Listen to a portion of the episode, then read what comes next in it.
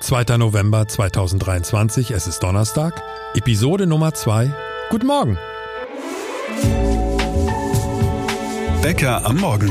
Alles, was die Stadt bewegt. Der tägliche Podcast vom Hamburger Abendblatt. Heute haben wir folgende Themen dabei. Fängt beides mit H an, Harburg und Halloween. Was wie die Einleitung zu einem wirklich schlechten Witz klingt, ist eigentlich ganz schön bitter. Am Halloween-Abend Randale inklusive Straßenbarrikaden und das Ganze in Harburg. Was ist denn da bitte los? Unser Polizeireporter André Zandvakili erklärt uns die Hintergründe. Ja, da waren auch jüngere Mädchen zwischen, die dann auch gekreischt haben, so richtig, wenn irgendwo ein Böller explodiert ist und dann da auf flinken Füßen durch die Gegend gerannt sind. Außerdem heute, die Grünen bekommen ordentlich auf die Mütze. Zumindest in unserer repräsentativen Umfrage. Was sagt Katharina Fegebank dazu, bekanntlich von den Grünen und zweite Bürgermeisterin unserer Stadt? Wir waren bei ihr zum Interview im Rathaus. Aber wir sprechen genauso und das Interessante ist, die, die wissen das auch. Bitteschön, mit wem spricht sie genauso und wer weiß das? All das heute. An welche Stadt müssen wir bei diesen Schlagworten denken? Brennende Müllcontainer, Polizeihubschrauber, Wasserwerfer, und obendrauf noch Straßenbarrikaden. Also wir lösen das Mini-Rätsel jetzt gleich auf. Wir reden von Hamburg. Ja, haben wir denn schon den 1. Mai? Nee, auch nicht. Es geht um Halloween in Harburg. Könnte jetzt auch der Titel für einen schlechten TV-Film sein. Bei Sat 1 Halloween in Harburg. Vorgestern ging es rund in Harburg und zwar so richtig. Fragen wir doch mal bei unserem Polizeireporter nach. André Zandvakili, der liefert uns ein paar Hintergründe zu diesen Krawallen. André, warum zum Teufel Harburg? Haben wir da irgendwas nicht mitbekommen? Also eigentlich ist es seit Jahren so, das war jetzt diesmal, waren das die größten Ausschreitungen, die es gegeben hat, auch von der Masse der Leute, da waren in der Spitze bis zu 350. Aber man hat in Harburg einfach gerade im Innenstadtbereich eine Struktur, die das sehr, sehr gut begünstigt, das Ganze. Willst du das mal ausführen? Was für eine Struktur? Ist ja nicht also, jeder jeden Tag in Harburg. Nein, also wenn man ehrlich ist und sich das angeguckt hat gestern, und ich war ja selbst vor Ort, das sind fast ausschließlich Jugendliche mit Migrationshintergrund in einem Alter, wo man sehr erlebnisorientiert ist. Und die haben halt ein anderes Verständnis von Halloween und Vergnügen da. Jedenfalls die, die dort sind. Ich zitiere mal aus dem Artikel auf abendblatt.de. Nach Abendblatt-Informationen bauten sie Barrikaden auf und attackierten Polizeibeamte mit Böllern, Eiern und schleuderten Verkehrsschilder auf die Einsatzkräfte. Und die Polizei setzte schließlich Wasserwerfer ein. Ich meine, wir reden hier immer noch von Hamburg. Man hat schon öfter die gewalttätige Demonstrationen aus verschiedenen Anlass gehabt. Was sich so in den letzten Jahren entwickelt hat, ist, dass man einfach so einen, so einen jugendlichen Mob und Heranwachsende als Mob hat, die gezielt Auseinandersetzungen suchen. Das gab es mal früher so zum Schanzenfest, da waren auch diese sogenannten erlebnisorientierten Jugendlichen mal. Aber dass das sich so in die Stadtteile ausgeweitet hat, das ist erst ein Phänomen, das so in den letzten Jahren sich härter herausgearbeitet hat. Wie überrascht war die Polizei oder war die super vorbereitet? Also man hat ja relativ viel Polizei zur Verfügung gehabt. Es waren ja nun auch, sag ich mal, es war eine schwierige Lage gestern, weil ja das dieses Fußballspiel war, was Kräfte gebunden hat. Und es waren natürlich auch andere Stadtteile. Es war ja nicht nur Harburg, sondern man hat ja auch in Lurup, Stalzhof, Altstedt, Bildstedt, Ostdorf, alles so Brennpunktgebiete, hat man ja das gleiche Phänomen in verschiedener Ausprägung. So, und äh, das war natürlich für die Polizei nicht überraschend, das Ganze. Täuscht der Eindruck oder waren es wieder mal, du hast es eigentlich schon indirekt beantwortet, aber war, es waren doch wieder mal nur, in Anführungszeichen, nur männliche Teilnehmer, oder? Zum ganz großen Teil, ich würde mal sagen 95 Prozent, was äh, so ein bisschen schrill war. Ja, da waren auch jüngere Mädchen zwischen, die dann auch gekreischt haben, so richtig, wenn irgendwo ein Böller explodiert ist und dann da auf flinken Füßen durch die Gegend gerannt sind. Wobei Teilnehmer, ich korrigiere mich mal ein bisschen, weil das klingt immer so verharmlosend, finde ich. Für mich sind das, ich, ich sag das mal, vielleicht stimmst du mir nicht zu, aber es sind doch eigentlich Kriminelle. Ja, also einige ja. Ich glaube, es sind ganz viele, die sich wirklich mitreißen lassen, denen einfach diese Gelegenheit, also so ein Grundverständnis muss man schon dafür haben. Und diese Mädchen, die da rumliefen, die waren einfach, die fanden das wahrscheinlich faszinierend und für die war das mal ein außergewöhnliches Ereignis. Okay, mit dem Grundverständnis tue ich mich vielleicht noch ein bisschen schwer. Der Bezirk hatte sich, wie soll ich sagen, vorbereitet oder Stichwort Festzelt. Was war die Idee dahinter? Ja, also ich sag mal, das war so ein realitätsfernes Projekt, muss ich sagen, aus meiner Sicht. Äh, da hatte man gehofft, dass diese Jugendlichen statt zum Harburger Ring in dieses Zelt geht. Das hat ja auch eine engagierte Crew wirklich äh, gemacht und das ist auch ein nettes Ereignis. aber natürlich völlig an dem Zielpublikum vorbei. Und da sind dann auch, sage ich mal, so ein paar Familien und so aufgetaucht und haben das auch genutzt und es wurde auch sehr gut genutzt, aber eben überhaupt nicht von denen, denen es eigentlich galt. Also das ist eigentlich im Sinne des Erfinders war das großer Quatsch. Ähm, Andrea, eine Hörerin unseres Podcasts, Anke heißt, sie hat uns zu diesem Thema geschrieben, man muss sich nur einmal in, Ham in Harburg umsehen. Ganz gruselig, da fühlt man sich in einem vergessenen Stadtteil. Wenig Bildung, wenig Geld, viel Migration, eine explosive Mischung, die aufeinander trifft. Hat sie recht? Für den Innenstadtbereich trifft das zu. Für die Stadtteile, die drumherum liegen, also Harburg ist ja ein Bezirk mit 18 Stadtteilen. Und der Kernbereich ist sehr schwierig. Dort sind auch die ganzen schlechteren Wohngegenden. Und er ist natürlich auch mittlerweile vom Angebot so geprägt, dass man, wenn man, äh, sag ich mal, so einen äh, durchschnittlichen westeuropäischen Geschmack hat, äh, schwer was zum Kaufen findet. So auf mich wirkt sowas immer wie so ein Kompetenzzentrum für Trash Jewel Club mehr. André, du beobachtest das ja nun schon alles seit, seit vielen Jahren. Du hast ja eben auch vielleicht schon gemerkt bei der einen oder anderen Formulierung von mir, ich bin so ein bisschen, ich kenne das natürlich als Beobachter auch, aber ich habe so bisschen das Gefühl, es läuft langsam, aber sicher alles aus dem Ruder, was da so vor sich geht. Ist das jetzt nur stellvertretend für Harburg so extrem oder hast du auch das Gefühl, dass es auf andere Stadtteile übergreift? Also wir haben ja in Hamburg einige Brennpunkte und das sind ja die, in denen auch die Polizei präsent war und in denen auch jetzt zu Halloween mehr oder weniger Ausschreitungen waren. Das war Lurup, das ist auch nicht neu. Das war äh, Ostdorfer Born, auch nicht neu. Also das sind schon so Gegenden, wo sich sowas verfestigt. Im Rathaus gab es heute nur ein Thema, so wurde es uns zumindest hinter vorgehaltener Hand erzählt. Ein Thema und zwar die exklusive Umfrage zur aktuellen Stimmungslage in Hamburg. Die hatten wir ja für Bäcker am Morgen erhoben und natürlich war da auch die berühmte Sonntagsfrage mit drin. Und mit den Zahlen im Gepäck sind wir, Sebastian Günther, mein verantwortlicher Redakteur und ich, heute ins Rathaus zum Interviewtermin mit Katharina Fegebank, der zweiten Bürgermeisterin. Und außerdem ist sie ja auch noch Wissenschaftssenatorin, sprich sie ist die wichtigste Person der Grünen hier in Hamburg. Eine Sache mal vorneweg. Haben Sie mit dem Rauchen angefangen? Ich? Nee. Weil ich so heißer ja. klinge wahrscheinlich. Ja. Ne? Oder einfach nur eine Erkältung. Ich bin tatsächlich ein bisschen angeschlagen, ja. Ich äh, schlag mich jetzt hier so wacker durch. Okay, wir versuchen das so kurz wie möglich, nee, aber so ausführlich fein. wie nötig alles zu machen. fein. Ähm, wenn Sie als Politikerin heiser sind, dann ist ja immer das Schlimmste, müssen Sie eine Rede halten heute noch? Tatsächlich, ja. Ach was, mhm. erzählen Sie. Ja, heute Abend großer Senatsempfang Hamburger Horizonte. Das ist so eine große Wissenschaftszusammenkunft hm. äh, und äh, viele, viele Menschen, die dann im Rathaus sind. Und da muss ich, ja, bis dahin muss meine Stimme auf jeden Fall halten. Ja, wir drücken die Daumen. Jetzt mal Hand aufs Herz. Als erstes Mal, wir sitzen ja bei Ihnen im Rathaus, ja. in Ihrem Büro. Sind Sie lieber im Homeoffice oder im Rathaus? Und jetzt bitte nicht so eine diplomatische Antwort, wenn es geht, wie ist beides gut. Was ist besser? Äh, definitiv im Rathaus. Ja? Ich mag Homeoffice überhaupt nicht. Ich habe auch während der Corona-Zeit, das lag dann allerdings daran, dass ähm, zwei kleine, damals äh, zwei, drei Jahre alte Zwillinge einem den letzten Nerv ja. geraubt haben, ähm, versucht, äh, wirklich unmittelbar wieder zurück hier ins Büro oder in mein Behördenbüro zu gehen. Ich mag es einfach ähm, überhaupt sehr viel lieber eigentlich draußen zu sein, bei den Leuten zu sein. Und wenn es dann Büro sein muss, dann bin ich wahnsinnig gerne hier. Wir sind ja heute hier versammelt, sage ich mal, weil wir über, das, über unsere Umfrage sprechen. Mhm. Wir hatten ja eine repräsentative Umfrage in den Markt gegeben und wollten mal gucken, wie eigentlich der, der Zwischenstand ist. Mehr ist es ja nicht, es ist ein Trend, den wir da sehen. In circa einem Jahr sind Wahlen. Peter Ulrich Meyer, unser Landespolitiker, beim Abendblatt hat gesagt, er vermutet im Februar. Wissen Sie Näheres? Ich vermute auch Februar. Die letzten haben Ende, Ende Februar 20 stattgefunden. Und wenn nicht irgendwas Außergewöhnliches passiert, die Koalition hm. noch platzt oder ich Oha. weiß nicht, was äh, über uns hineinbricht, äh, nein, dann wird das Ganze Ende Februar, Anfang März 25 stattfinden, also in eineinhalb Vierteljahr. Okay, dann kommen wir mal zu den Zahlen. Wir können es Ihnen ja nicht ersparen, das ist ja der Grund des Ganzen. Wir sind bei der SPD auf 31 Prozent in der Umfrage gekommen. Da geht es ja äh, auch um 8 Prozentpunkte zur Wahl runter. Mhm. So ist es ja nicht. Dann kommt die CDU mit 18 und Sie sind ein Prozentpunkt vor der CDU mit 19. Immerhin noch das, ja. Ja, nein. Immerhin können Sie drüber lachen.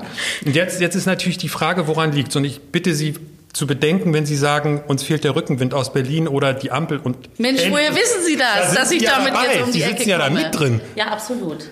Aber Berlin macht es uns gerade wirklich nicht leicht und ich will überhaupt nicht ablenken, vielleicht von Themen, die wir hier auch anders anpacken sollten, müssten, könnten. Darüber ja. sprechen wir sicherlich ja auch gleich noch. Aber das Ergebnis spiegelt in meinen Augen schon auch sehr stark eine schlechte Ampelperformance mhm. wider. Und man sieht das auf der einen Seite sicherlich auch beim Absinken der SPD, aber auch bei uns. Ich muss sagen, dass das noch so ganz okay ist, wenn ich mir angucke, wie auch äh, unsere Kollegen in Bayern und Hessen, die mit hm. ganz großen Ambitionen auch in ihre jeweiligen Landtagswahlkämpfe gestartet sind, abgeschnitten haben. Und da sind wir mit 19 Prozent jetzt okay dabei, aber ich mache keinen Hehl draus. Eine 2 hätte so dolle, ich mir ne? schon gerne ja. gewünscht und da müssen wir auch wieder hinkommen. Und wir haben das Potenzial hier in Hamburg auf jeden Fall. Und das muss ein großer Ansporn sein, dass wir uns jetzt richtig anstrengen. Noch die Sie, Sie haben dieses Phänomen Umfragen und die Grünen angesprochen. Unser Chefredakteur Lars Heider hat heute in seinem Kommentar auf Seite 2 geschrieben, dass die Grünen ja bekanntlich in Umfragen immer gut bis sehr gut abschneiden. Mhm. Und wenn es jetzt in Umfragen schon nicht so gut aussieht für die Grünen, sagt er, dann müssten Sie sich, Frau Fegebank, richtig Sorgen machen. Nee, das mache ich mir aber nicht. Ich bin wirklich äh, zum einen sehr optimistisch, äh, nicht weil ich eine unerschütterliche Optimistin bin, sondern weil ich mir auch sehr an, genau angucke, was in Berlin passiert ist und durch was für eine Talsohle die Ampel, aber insbesondere die Grünen da die letzten Wochen und Monate gelaufen sind, dass es da wieder bergauf gehen wird. Äh, es sind äh, grüne Themen, die eigentlich auch die gesellschaftspolitisch relevanten Themen sind, die äh, große Menschheitsaufgabe Klimaschutz beispielsweise, aber auch die ganzen Zukunfts- und Veränderungsthemen, das sind welche, die ja vor allem Grüne sehr, sehr stark tragen und pushen. Und äh, ich denke auch, dass wir hier ein äh, deutlich größeres Potenzial als die 19 Prozent haben. Wir haben es äh, unter Beweis gestellt, ja bei der letzten Wahl. Und ich ähm, würde auch sagen, dass wir alle so ehrgeizig sind miteinander hier bei den Grünen, dass wir da auch unbedingt wieder rankommen wollen. Ja, das, das können wir uns natürlich gut vorstellen, aber jetzt fange ich auch schon so an. Ja, schon angesteckt. das, das überträgt ja sich hier, das, die ja Viren im Raum. Die ähm, Sie haben eben angesprochen, die Ampeln, ja, das ist klar, wir haben auch darüber gelacht beide, das war ja vorhersehbar. Aber irgendwas muss ja in Hamburg auch ein bisschen schieflaufen. Was könnten die Gründe sein, Ihrer Meinung nach, für die Grünen? Also ich glaube, wir müssen uns jeden Tag, und ich finde, das zeigt auch so eine Umfrage. Umfrage sind ja keine Stimmungen, aber sie transportieren eine gewisse Stimmung. Und umgekehrt kann natürlich so eine Umfrage sich dann auch festsetzen und auch eine Stimmung verfestigen. Das heißt, wir müssen uns jeden Tag auch hier fragen, sind wir an den richtigen Themen dran? Sind wir nah genug an den Leuten dran? Nehmen wir auch Ihre Sorgen ernst? Meine Antwort wäre, und wir sehen, dass wir immer noch eine Mehrheit auch als Rot-Grün haben, das ist ja auch nicht bei jeder anderen Landesumfrage der Fall, dass wir schon auch eine gewisse Stabilität hier zeigen.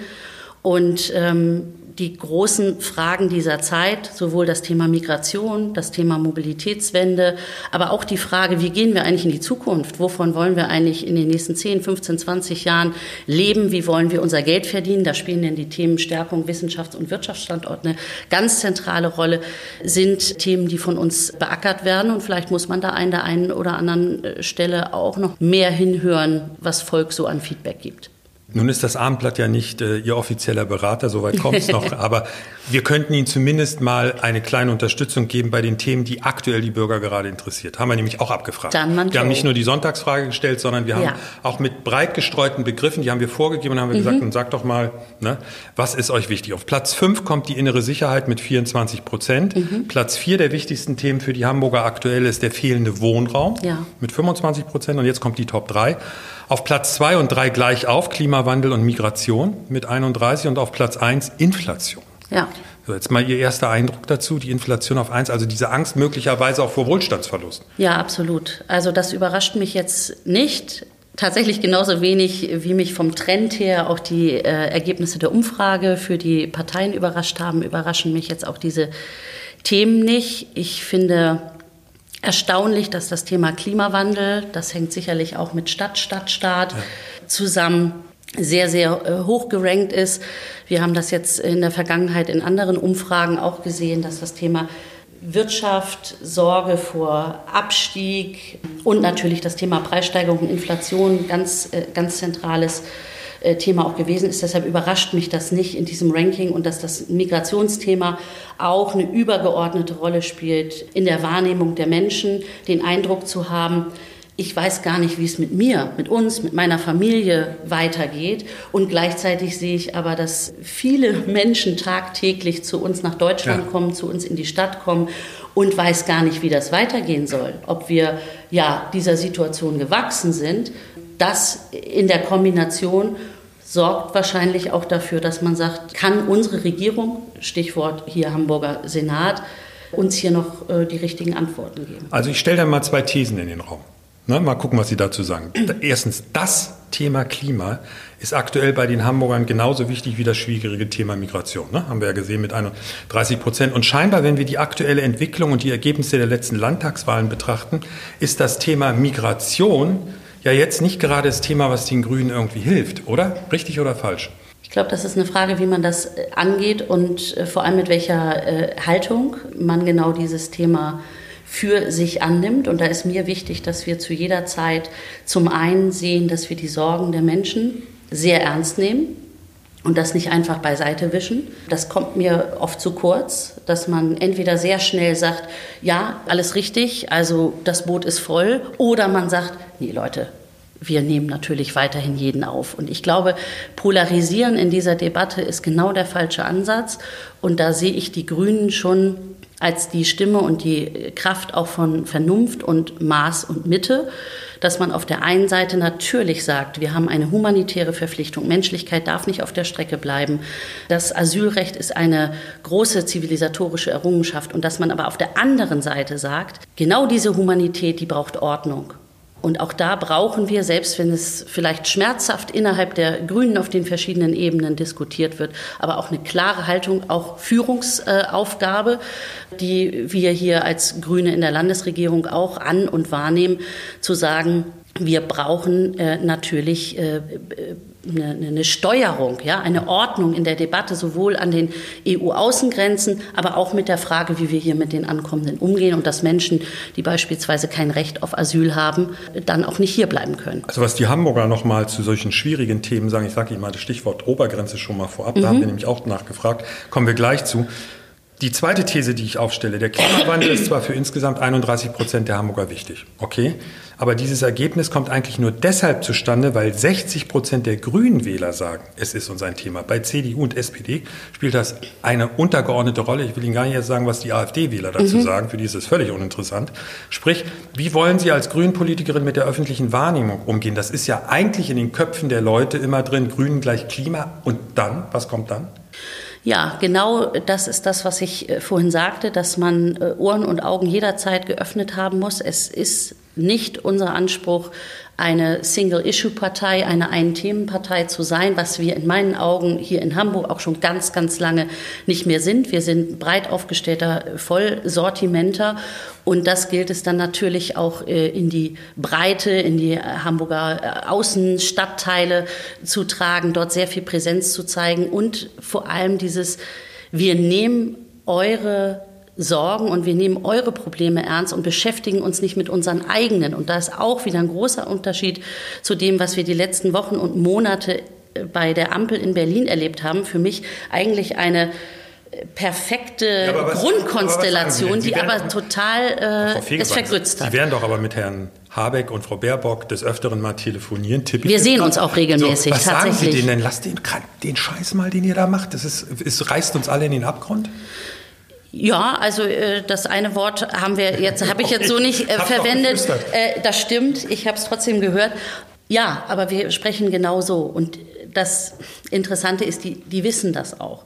Die wissen auch, wie negativ sich gerade in einer Zeit, in der scheinbar alles aus den Fugen gerät, in der ein Krieg den nächsten jagt, in der Menschen teilweise weder ein noch auswissen, weil sie sich von ganz unterschiedlichen Dingen bedroht fühlen, ja, teilweise in ihrer Existenz bedroht fühlen. Und das sind, äh, das sind Emotionen oder, oder, oder, oder Wahrnehmungen, die man ja nicht einfach wegwischen kann, die bis in die weite Mittelschicht hineingehen. Und dass in einer solchen Situation Streit der Bundesregierung dem Ganzen nochmal die Krone aufsetzt oder den Rest gibt, weil natürlich eine Regierung dafür da ist, äh, Leitplanken zu setzen, Orientierung zu geben, Handlungsfähigkeit zu zeigen und auch Vertrauen auszustrahlen. Wirklich ein Vertrauen, wir kriegen das auch in dieser Lage miteinander hin. Mein Eindruck, dass uns das hier in Hamburg bisher bei den allermeisten Dingen und Punkten auch recht gut geglückt ist. Bis hin zu der Frage, wie gehen wir eigentlich um mit den vielen, vielen Menschen, die aus Krieg, die vor Verfolgung fliehen und äh, Schutz suchen? Und da stellen wir natürlich fest, nicht nur viele Kommunen in Deutschland, sondern wir merken es ja auch hier, äh, dass wir teilweise auch an Grenzen kommen der äh, Aufnahme Möglichkeiten und vor allem auch der, der Belastung. Für viele ist das gerade derjenigen, die sich ehrenamtlich engagieren, die unglaublich nah dran sind, äh, auch an den Menschen, die hierher kommen, die sagen, da sind Belastungsgrenzen erreicht und lange können wir das nicht mehr durchhalten. Und das müssen wir ernst nehmen. So, das war Teil 1 unseres Interviews mit Katharina Fegebank. Wir haben mit ihr noch über ein weiteres, sehr schmerzhaftes Thema für die Grünen gesprochen. Nämlich, wie ticken die Hamburger bei der Frage Obergrenze in der Migration? Und dabei muss sie und sicherlich auch die Grünen Basis eine ziemliche Überraschung verkraften. Also, alle, die sich bei den Grünen hier in Hamburg engagieren und natürlich auch alle anderen, die es interessiert, ist doch klar, sie sollten sich diese Episode morgen dringend anhören. Die Grünen und die Obergrenze könnte auch ein guter Titel für einen Fernsehfilm sein. Am Freitag, morgen also, ab 6 Uhr hier bei uns im neuen Podcast Bäcker am Morgen. Und damit ist Sebastian dran. Leg mal los. Bäcker am Morgen. Hamburg in 60 Sekunden. Ab Montag, 6. November, gibt es schon wieder eine komplette Sperrung des Citytunnels, und zwar auf der Strecke zwischen Landungsbrücken und Hauptbahnhof. Allerdings dauern die Bauarbeiten diesmal nicht ganz so lange, nur bis zum 3. Dezember. Betroffen sind die Linien S1, S2 und S3.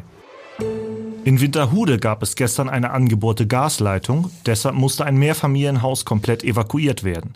Gegen 14.45 Uhr hatten Handwerker in der Preisstraße versehentlich die Gasleitung beschädigt. Aber zum Glück Trotz akuter Explosionsgefahr ist nichts passiert. Niemand wurde verletzt. Wir erinnern uns noch alle, im Februar gab es in der Billstraße ein verheerendes Großfeuer. Seitdem haben die Behörden auf dieses Gebiet ein besonders wachsames Auge. Die für Umweltdelikte zuständige Wasserschutzpolizei war gestern vor Ort und hat sich ein illegal zum Ladengeschäft umfunktioniertes Lager vorgeknöpft. Der Verdacht, der Betreiber sollte dort Thermoskannen verkauft haben, in denen Asbest als Isoliermaterial enthalten ist. Jetzt müssen die beschlagnahmenden Thermoskannen fachmännisch untersucht werden. Wir müssen an dieser Stelle mal ein dickes Dankeschön an unsere Kollegen loswerden. In den letzten Tagen, also bevor wir mit unserer ersten Episode an den Start gegangen sind, haben wir einige Leute, also ich behaupte mal, Sebastian garantiert ganz schön genervt. Bestimmt. Aber auf jeden Fall haben wir sie mit unseren Fragen und Ideen und unserer punktuellen Sturheit tierisch gefordert. Dazu gehört unter anderem Natascha aus dem Layout. Die hat sich zu Recht darüber beschwert, dass ich das Briefing für den Fototermin unseres Coverfotos nicht ganz richtig gelesen hatte. Dann müssen wir uns bedanken bei Sibylle, Claudia, Carmen. Die haben unsere ganzen organisatorischen Mängel abgefedert und wir haben organisatorische Mängel. Du. und bei Insa Gall und ihrem Team aus der Landespolitik müssen wir auch Danke sagen. Also wie viele Mails habe ich geschrieben? Du Insa, hast du mal den Kontakt zu? Punkt, Punkt, Punkt. Und immer kam eine Antwort. Also euch allen tausend Dank dafür. Und natürlich auch allen, die wir jetzt vergessen haben. Vielen, vielen Dank, denn ja, sind schon ja. nervend durchs Gebäude gezogen. aber auch ihr habt einen großen Anteil am Erfolg dieses Podcasts.